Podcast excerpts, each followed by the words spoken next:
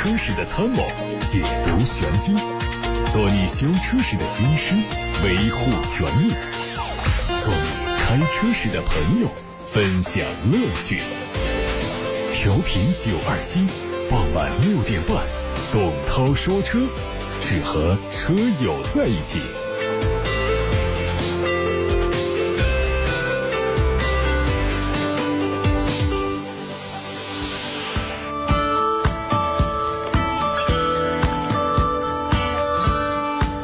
各位堵在路上的车友们，晚上好，我是董涛。欢迎大家在六点半到七点半，通过调频九二七的电波、蜻蜓、喜马拉雅等平台收听董涛说车直播。我会在节目当中回答大家的买车、选车、用车提问。各位的提问通道是八六八六六六六六热线以及董涛说车的微信公号和微博。今天是护士节，祝所有的白衣天使们节日快乐。今天的汽车资讯头条是长城汽车助力2020珠峰高程测量这样一个信息。说昨天呢，长城汽车的长城炮这个皮卡在2020珠峰高程测量媒体官方工作用车发布会上，把五台长城炮越野皮卡的车钥匙交给了中国自然资源报社。用作本次珠峰高程测量的相关保障和媒体报道工作。珠峰地区地形很复杂，天气多变。这次珠峰高程测量保障和媒体报道工作，不仅要穿越非常险峻的砂石路、搓板路和坑洼路，甚至还要涉水通过满是冰凌的冰河，这对车辆的越野性能提出非常高的要求。作为中国第一款全地形量产越野大皮卡，长城炮越野皮卡配备了三把锁。涉水喉还有九千五百磅的绞盘等硬核配置，带来强大的通过性能和脱困能力。长城炮越野皮卡提供了标准经济运动雪地、泥地、沙地、低速四驱等七种全地形驾驶模式，帮助车辆更好地通过珠峰复杂路况。宝马 X 八是。品牌最新规划的旗舰轿跑 SUV 可以看作是宝马 X7 的轿跑版本，预计将在明年进入到市场。最近海外媒体曝光了一组 X8M 的最新渲染图，相信这组图片的出现会让不少消费者失望，因为这个版本并没有出现此前的大溜背的造型。不过倒是跟宝马的 X2 比较接近，都营造出了那种低趴跨界的运动风格。海外媒体上还出现了一组奥迪新款 A5 海外到店实拍图。根据奥迪汽车在中国产品规划，新车将在今年八月份引进国内市场销售。内饰方面看到了三辐式的多功能方向盘，并且配备了全液晶数字仪表，还有全新的十点一英寸的悬浮式的液晶中控屏。在动力方面用的是二点零 T 的涡轮增压发动机，搭配七速双离合变速箱，高配车型还会匹配四驱。再看一组丰田全新汉兰达的实拍图。它计划在明年开始销售。尺寸方面，车长将近五米，车宽一米九三，轴距两米八五。国产车型可能会和海外车型尺寸完全一致，相比在售的一八款，尺寸有全面提升。在外观方面，它前脸换装了全新的网状格栅。侧身的线条很硬朗，尾门的上方加装了小型的扰流板，和老款相比也是更加富有时尚的运动气息。在动力方面，预计全系用2.5升的自然吸气发动机加电动机组成的混合动力系统，传动系统是 eCVT，部分车型还会配备智能电控四驱。广汽丰田的新款凯美瑞最近上市了，它的卖价是十七万九千八到二十七万九千八。新款凯美瑞的外观仍然是狭长的进气格栅，两侧鹰眼式的 LED 光源大灯，配上了 LED 的日间行车灯，非常具有辨识度。侧面是非常复杂的线条，倾斜度较大的 A 柱营造出了轿跑的风格。尾部设计非常饱满，并且带有小鸭尾的造型。内饰方面，新款凯美瑞在保持原有车型不变的基础上，增加了一个豪华棕色的内饰。部分车型升级了全车的真皮座椅，还有驾驶席的十项电动调节。在动力方面依然是2.0升的、2.5升的，还有2.5升双擎混动三种系统。昨天雪佛兰科鲁泽轻混车型还有新款的科沃兹1.3升车型同步上市。科鲁泽轻混车型卖价是十万八千九到十二万二千九，科沃兹的一点三升车型的卖价是七万九千九到八万八千九。新车全部满足了国六 B 排放标准，并且提供了八年或十六万公里的动力总成核心部件原厂质保服务。克鲁泽是雪佛兰品牌旗下的第一款搭载48伏轻混系统的车型，在车辆启动阶段，48伏电机可以先于发动机运转；加速的时候，48伏电机和发动机是同步运行的，让车辆处在油电混合的状态，有效降低发动机的负荷。在车辆减速的时候，48伏的轻混系统也会介入工作，延长发动机的断油时间，进一步降低油耗。新科沃兹增加了一点三升的排量，虽然是一点三升发动机的动力输出低于现在的一点零 T，但是价格方面也比目前在售的自动挡低了一万块，只卖七万九千九。再看新款佳绩的消息。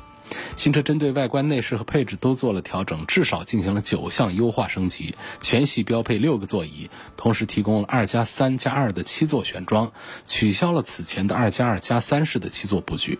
根据此前的消息，这款车预计是五月份正式上市。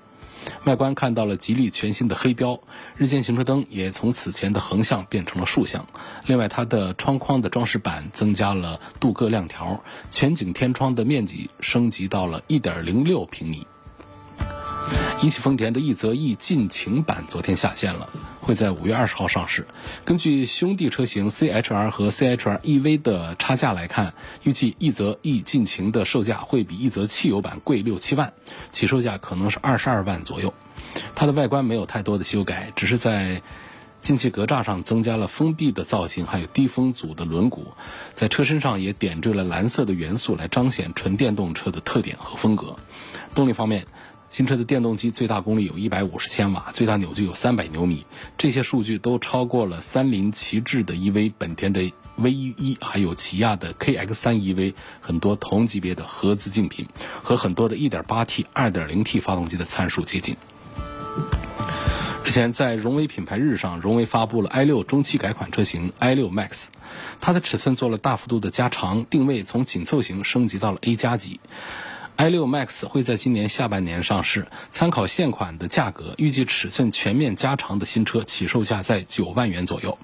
它的外观有很大幅度的一些调整，前脸换装了荣威全新的狮标 logo，格栅从传统造型换装成了非常具有动感效果的点阵式格栅，侧面的腰线从前大灯组贯穿到尾灯，看上去非常的舒展。车尾的中间加入了镀铬的装饰，连接了两侧全新款式的 LED 灯组。最后说一说比亚迪全新 SUV 的谍照，它采用了动感十足的宽体设计。据了解，新车会定位在宋 Pro 和唐之间。此前，比亚迪注册过夏和燕两个商标，新车很可能会在这两个名称当中选择一个命名。在外观方面，它继续沿用了现在的家族设计风格。从长度来看，在乘坐空间方面还有装载空间方面都有优势。早在北京车展上，比亚迪曾经发布过一款 ESED 概念车。从线条来看，这次的谍照车和 ESED 有很多相近的地方。动力方面，官方还没有发布，但是从比亚迪以往的布局来看，燃油、混动、纯电这三款动力都可能注入到新车之中。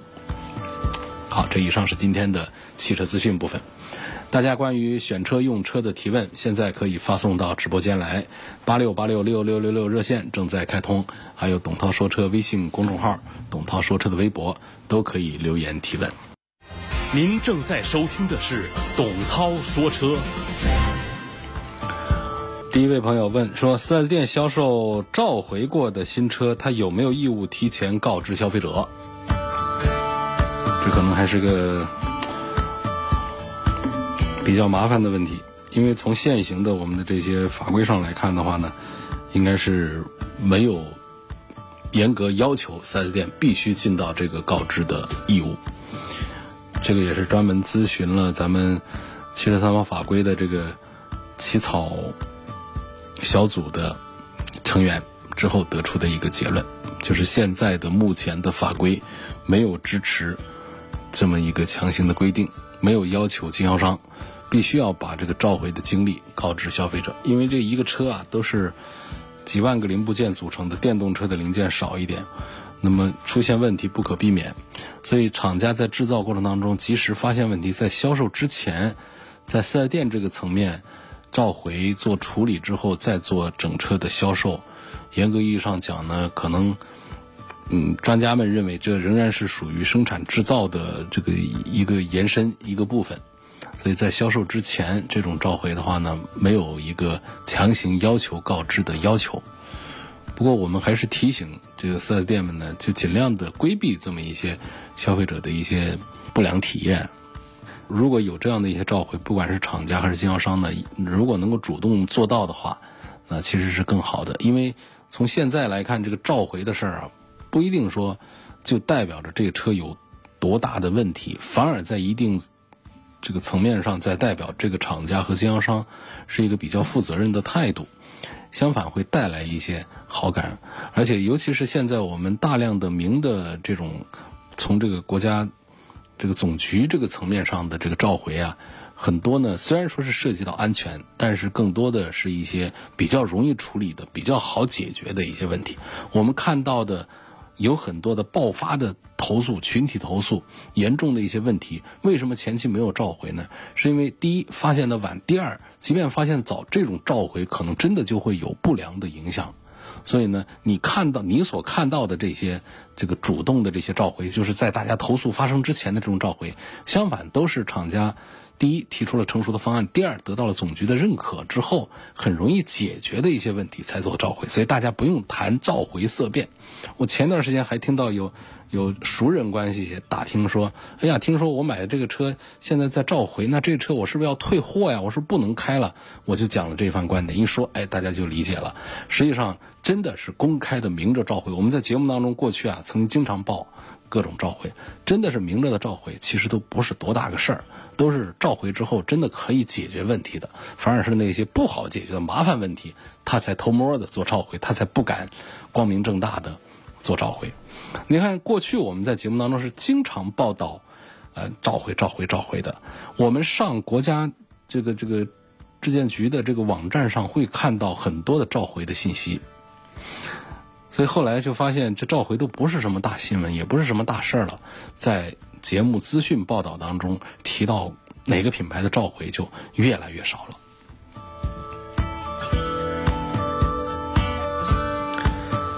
下面有个网友朱女士，她通过八六八六六六六六热线电话来提了一个问题，说我看上了卡罗拉的双擎，一点八的排量，然后说现在呢是价格十三万五千八，优惠一万，问这个价格现在入手是否合适？这款车的性价比怎么样？丰田的卡罗拉是销量非常棒的，保值也非常好的呃一个车，所以它的价格相对讲呢，就比其他的一些车呢，这个要稳定一些，啊，它不会说是价格有很大的变化，反而是那些销量比较低的，越是没人买，越是要降价，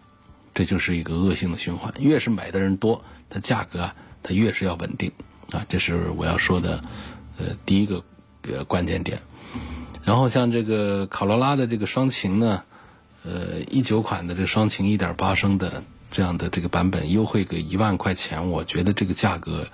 应该还是很不错了。在过去年前，我的印象应该只有几千块钱的优惠，所以这个因为疫情的压力啊，经销商呃放假出来，价格放低一点，优惠个万把块钱，我觉得是可以值得入手来买的。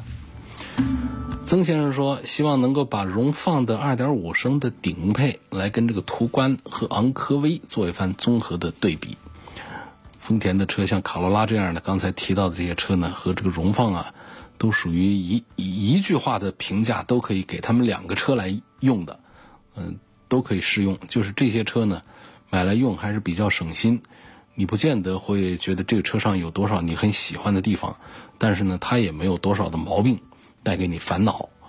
它不像像途观呢，包括昂科威啊这些车呢，它都稍微的极端一点，它就是身上有一些很好的一些地方呢吸引你，同时呢也会有一些麻烦的地方带给你。你说像像这个老的途观，这车的这个价格也不贵，车子整体用起来也挺好，但是呢它确实是比较过时了。你像这昂科威，那样子倒是时尚，也也挺漂亮，挺大个个子的。但是呢，它的这个变速箱这个部分，再加上它的这个底盘的这个前轴的这些地方，消费者的一些投诉、一些问题也还是比较多。所以相对讲呢，这个荣放呢，你也不觉得它样子让人记得住啊，不会像途观那么经典，不像昂科威做的那么漂亮。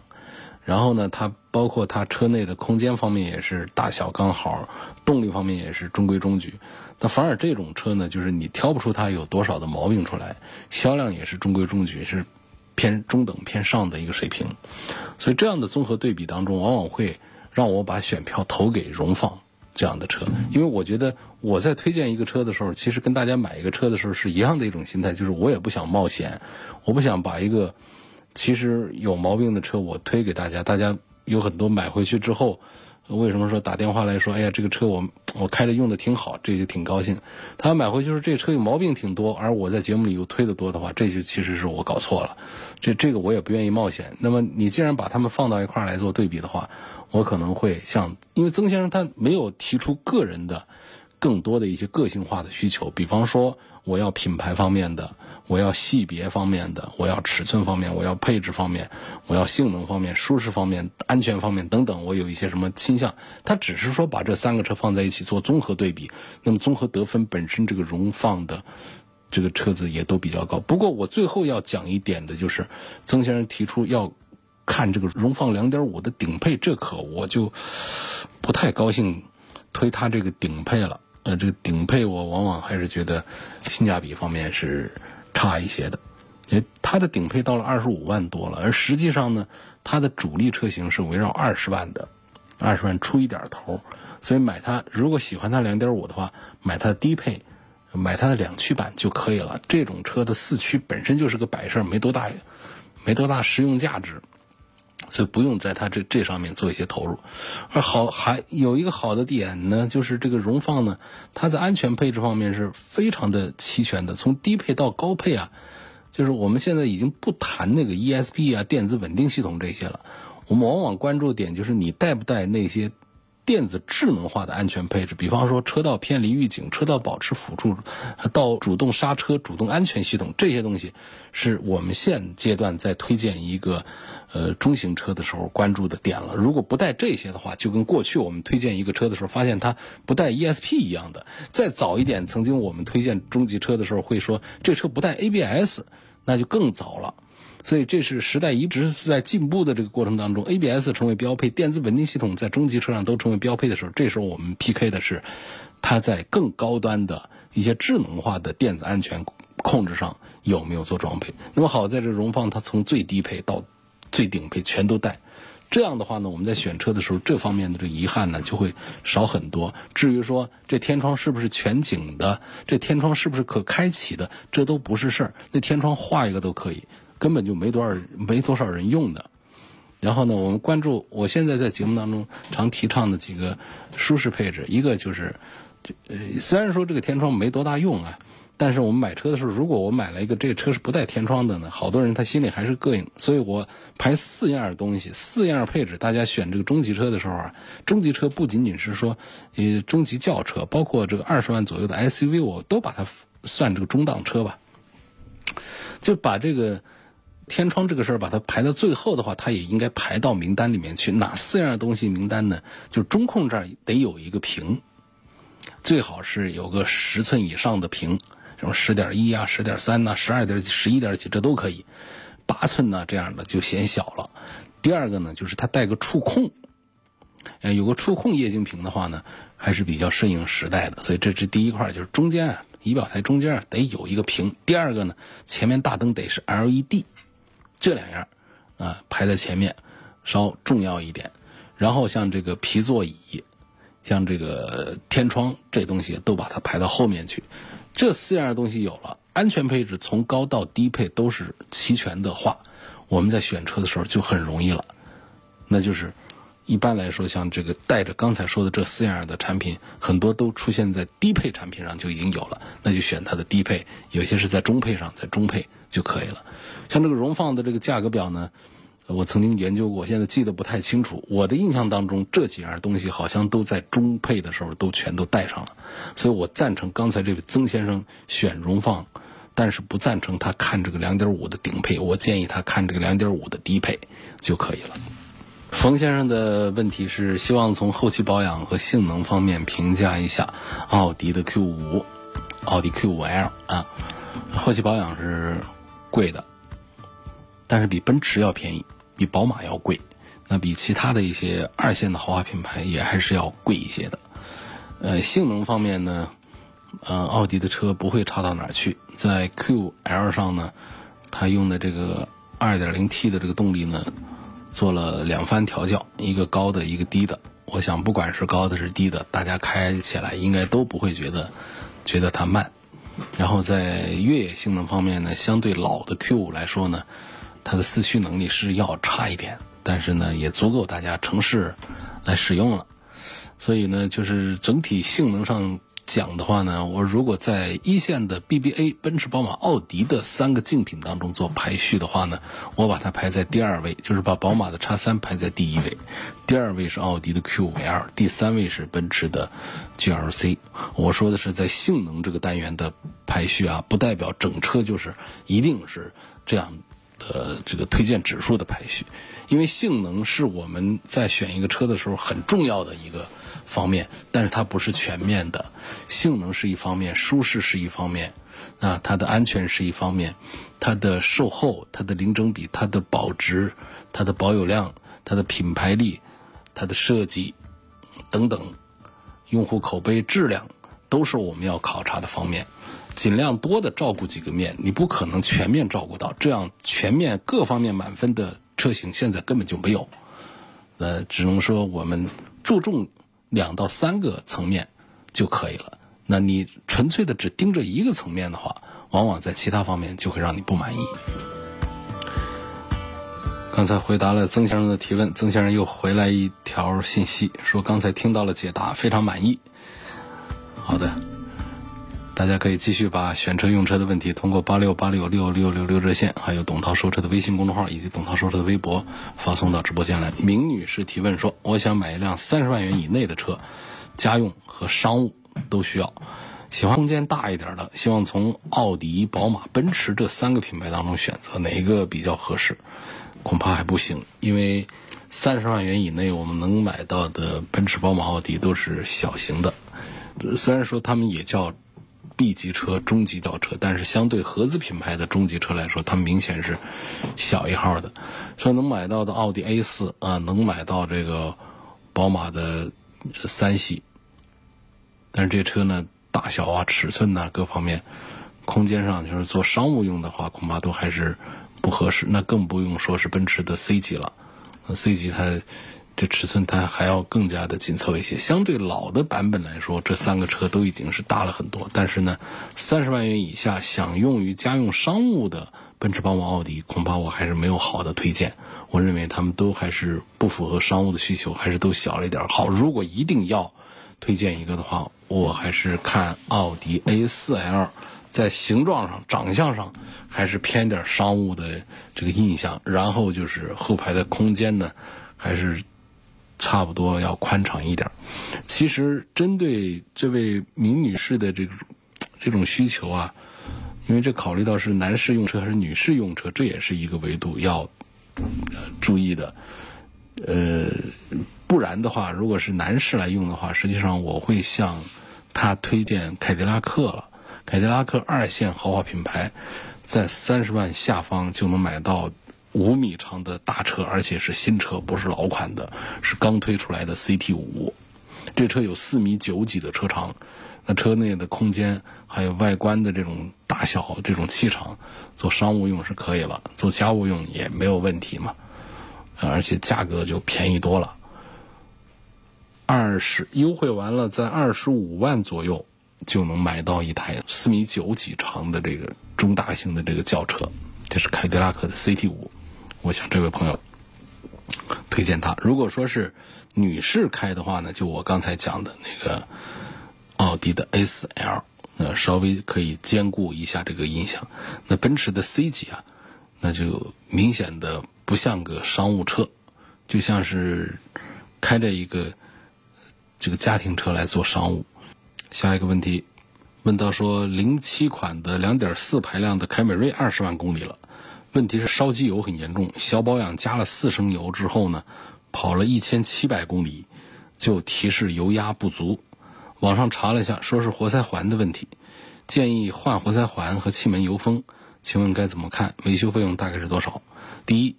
这个丰田车的维修不贵，就算是大修也便宜。第二，四升油一千多公里油压就不足，这已经不是说我们换一个品牌标号的机油就可以解决的问题，那恐怕还真的就是得换件，要换零件，所以这个。换活塞环、活活塞呀、气门油封这一套东西还是有必要去做，因为毕竟这车老了，零七款的，那最晚估计也就是零八年上路了，那现在来算的话是十几年了，然后开了二十万公里了，做这样的大修其实也是正常的，也是应该的，去做吧，把活塞的那一套东西把它换了它。捷豹的 F Pace 跟途锐的2.0版本该怎么选？注重的是品控和后期维护。那你要注重这两点的话，那肯定应该是途锐了。品控这个大众进口的这个品控，后期维护也是大众进口的这个维护费用啊，要便宜一些。捷豹路虎呢，它后期的费用还是比较贵。我是一七年七月份买的一汽丰田普拉多三点五，现在跑了五万多公里。上个月去 4S 店，发现四个减震都有渗油，但 4S 店说厂家有标准，渗油不严重的不能索赔。结果就给我索赔了一个比较严重的，所以我就有几个问题：第一，这减震器渗油是否属于汽车三包规定的质量问题？第二呢，如果属于质量问题，我应该怎么维权？嗯，减震器渗油，减震器的损坏。它肯定是属于汽车三包的范围之内，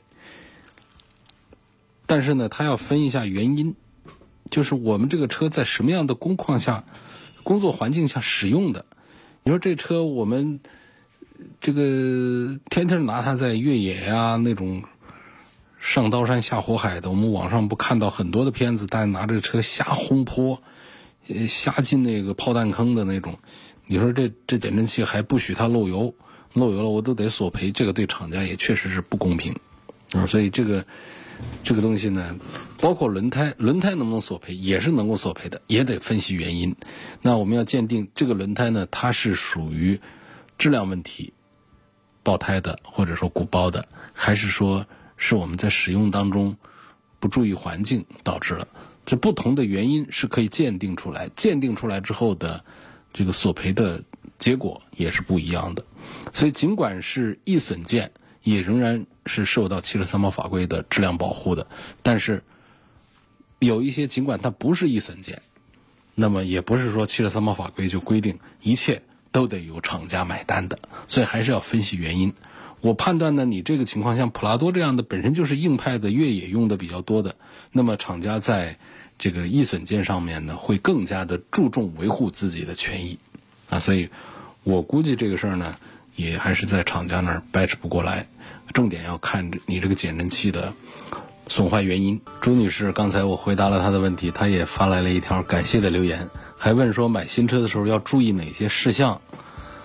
买新车的注意事项呢，就是首先一点是材料要齐全。你像有的喜欢把那个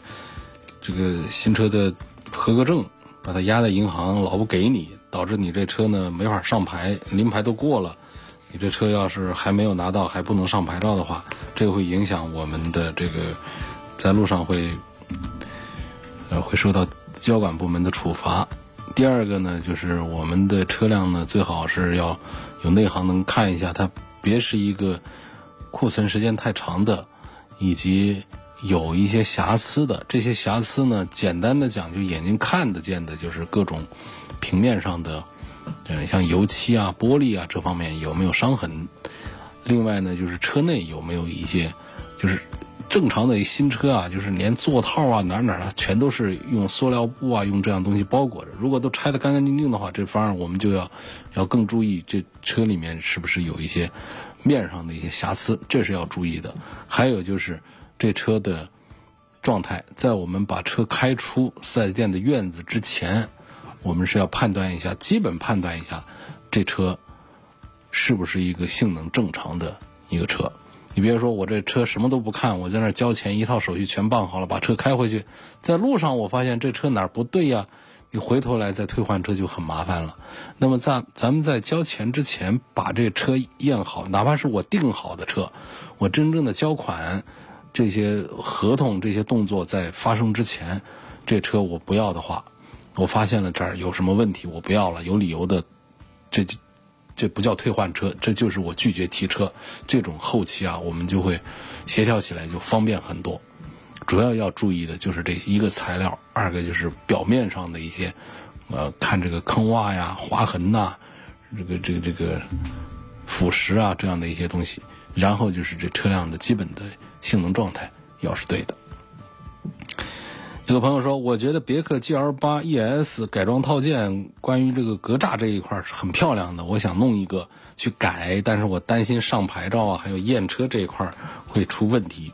希望听你讲解一下这个外观改造方面的一些政策。呃，汽车改装是一个文化，应该说我们过去这个法规方面还是比较滞后的，就跟我们全球最发达的这个汽车市场。是不太匹配的。你知道，现在这个地球上，汽车产业最兴旺的就是中国了，汽车产销量最大的就是中国了，汽车文化最贫乏的也是中国。那么，汽车文化当中很重要的就是关于汽车的改装。实际过去的法规呢，它跟不上节奏，这是事实。就是有太多的担心说，安全方面呢。呃，这个识别方，这个识别指的是什么？比方说，我们的有一些这个，呃，这个路面上的一些，比方出了交通事故啊，或者说套牌啊等等这样情况的话呢，车辆的标志。它要很清晰，你不能说我上牌照，我电脑里面录入了一套一个车的一个样子，结果我出来我把它改了个颜色，我把它改的都不认识了，然后我再换个牌照等等，这样的就等于是脱离了监管，这也是涉及到安全方面一些问题，所以有这样担心呢。所以过去啊，关于这个车辆的改装呢是要求很严格的，你动不动的话，这个上不了牌照，过不了年检线，这都是过去的法规。但是呢，最新的这个改装政策呢，还是。给大家带来了，给车主们带来了这个福音，就是一九版的机动车查验工作规程里面提到了一些明确的允许范围，比方就像刚才提到的这些东西，呃，在外观形状这一大类当中，啊，在注册登记查验的时候呢，这个允许选装部件还有这个乘用车在不改变车长车宽的主体结构。而且保证安全的情况下，加个车车顶的行李架呀，加个进出口的踏步啊，换个散热器的面罩，就是你刚才说的这东西，就叫散热器的面罩了。换个面罩啊，或者换了一个保险杠啊，换了一个花哨的一个轮毂啊，这种情形它是可以的。另外呢，还有就是有一些具体的这个合格要求，比方说出厂之后，我要我是没有改变长宽主体结构，但是说我这加装的行李架的高度。呃，我比方说，我超过了三十公分，这种它也不行，所以它有一些具体的数值方面的一些约定，就是你你乘用车加行李架可以，你不能说让整车的高度增加值大于三十公分，这是一些我记得的一些具体的数字。所以总体来讲呢，就新的公告允许这个选装部件和这个乘用车在不改变车长、车宽和车结构的情况下，在保证安全的情况下，加一些。外观上的一些装饰件、一些东西，那换句话说呢，还是就是这个与时俱进的一些这个法规的条款。不过这些啊，很多它还是有条件的。我就记得一个行李架是不能超过三十公分，包括保险杠，是我换了一个新款好看的保险杠，你不能让这个车的长和宽发生实质性的改变，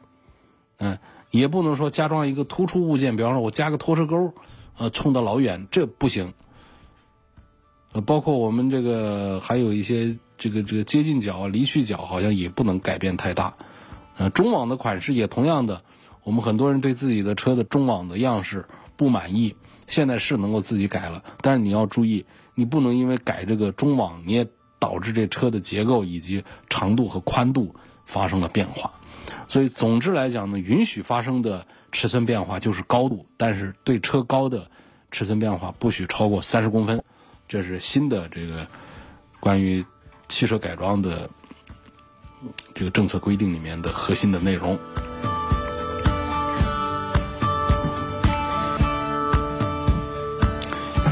宝马五二五跟宝马五三零的动力差别大不大？我经常出去玩一玩，想兼顾一下商务用途。网上说刷机可以提高动力，是否可用？我就不建不建议搞这个事儿啊。那刷机的事儿呢，我有一阵子我就推荐，呃，就是因为当时我有两个车，我也这也做了这样的测试。那搞了以后，好像还有点有点效果，提速好像是。是好一点，后来我就发现了一堆毛病，我就把它撤掉了。以后我就不再推荐了。是什么呢？它长期下来，它会影响整个的我们这个电脑逻辑，它会导致一些让你觉得无关的一些这个电控部分出现毛病。这是这是第一个。第二个呢，就是一切都是有代价的。比方说，我们要让它的动力提升的话，同时它的油耗和排放也都会受到不良的影响。所以是建议大家呢，就是，除非我是一个性能的一个，呃，这个改装的一个极限的一个一一个爱好者，我我就希望它能够刷了以后让它的动力提升多少。就本身这个就，我们的法规是，你看我们的行车本上对这个车的很多方面其实都是有要求的。你最好是不要做这样的这个改造，这个性能的改造对车本身还是有一些伤害。还有一个情况是。为什么是不赞成呢？就是有很多的改造，实际上你会发现，它没有给你带来实质性的驾驶上的一些变化。那些数据上的东西啊，那些微调啊，那些东西啊，钱是花了，倒是没多大用。所以我第一个观点就是不赞成做这样的刷机的游戏啊。第二个呢，它的问题就是五二五跟这五三零之间的区别。五二五呢，它是一个二点零 T 的一个低功率，这个我也是不赞成。这功率也是太低了，在这个车上，那还是有点有点嫌慢，所以我认为呢，买这个五系呢，我现在首先推的是这个五三零 LE，就是插电混合的那个，其次呢就是五三零，嗯，五三零两百五十多匹马力的这个二点零 T 的五系。下一个问题还是关于宝马，这宝马的人气还是高啊。这宝马的二零二零款的新的叉一 X 一中配领先和高配尊享，呃，哪一个值得买？关键点就是看到的是什么呢？就是高配的，就是顶配的尊享啊，呃，它用的是八 AT，而底下的那三个版本呢都是七速的双离合。常听我节目的，是不是觉得多花这么一万多块钱是应当的呢？多花一万多块钱把个七速的双离合换成一个八 AT，是不是一个更恰当？不光是我们多花一万多得到了一个八 AT，我们还得到了一个四驱。宝马四驱是不弱的，是还可以的啊，仅次于奥迪的 quattro 四驱的。就这两样东西值不值回一万多块钱？我认为是值得的。其实除这之外呢，还有一些其他的配置。也都是带着有的，像那个抬头显示啊，这些的这些东西，呃，这个路况的导航信息的显示啊，等等，有一些配置也都是有的。所以我们就不谈那些零零碎碎，就谈那两大样一个就是八 AT，这个宝马家的八 AT 可是匹配的相当完美的，啊，ZF 的八 AT。第二个就是四驱，两样的东西一万多块钱，值得。所以买宝马叉一推荐二五 Li 的尊享型，就是它三十三万九千八的那个顶配。今天就到这儿，感谢各位收听和参与晚上六点半到七点半钟直播的董涛说车。错过收听的网友可以通过董涛说车的微信公众号、微博、蜻蜓、喜马拉雅这些平台找到往期节目的重播音频。一般来说，过二十四小时。这个重播的音频剪完之后就会上传上去，大家都能够查询得到，而且是一个。尤其是在微信公众号啊，在微博这些平台上是永久保存的。但那个蜻蜓和喜马拉雅啊，它保存时间有限。那今天听昨天的，到明天再听就听不到了。嗯，在这个微信和微博这两个单元上是可以保存的时间比较长的。同时，大家可以在其他时间呢，可以通过董涛说车的全媒体平台，跟我在网上做互动，提出选车用车的问题。这些平台包括微信小程序“梧桐车话”，梧桐树的梧桐。还有这个九头鸟、蜻蜓、喜马拉雅车架号、一车号、百家号、微信公众号和微博这些平台。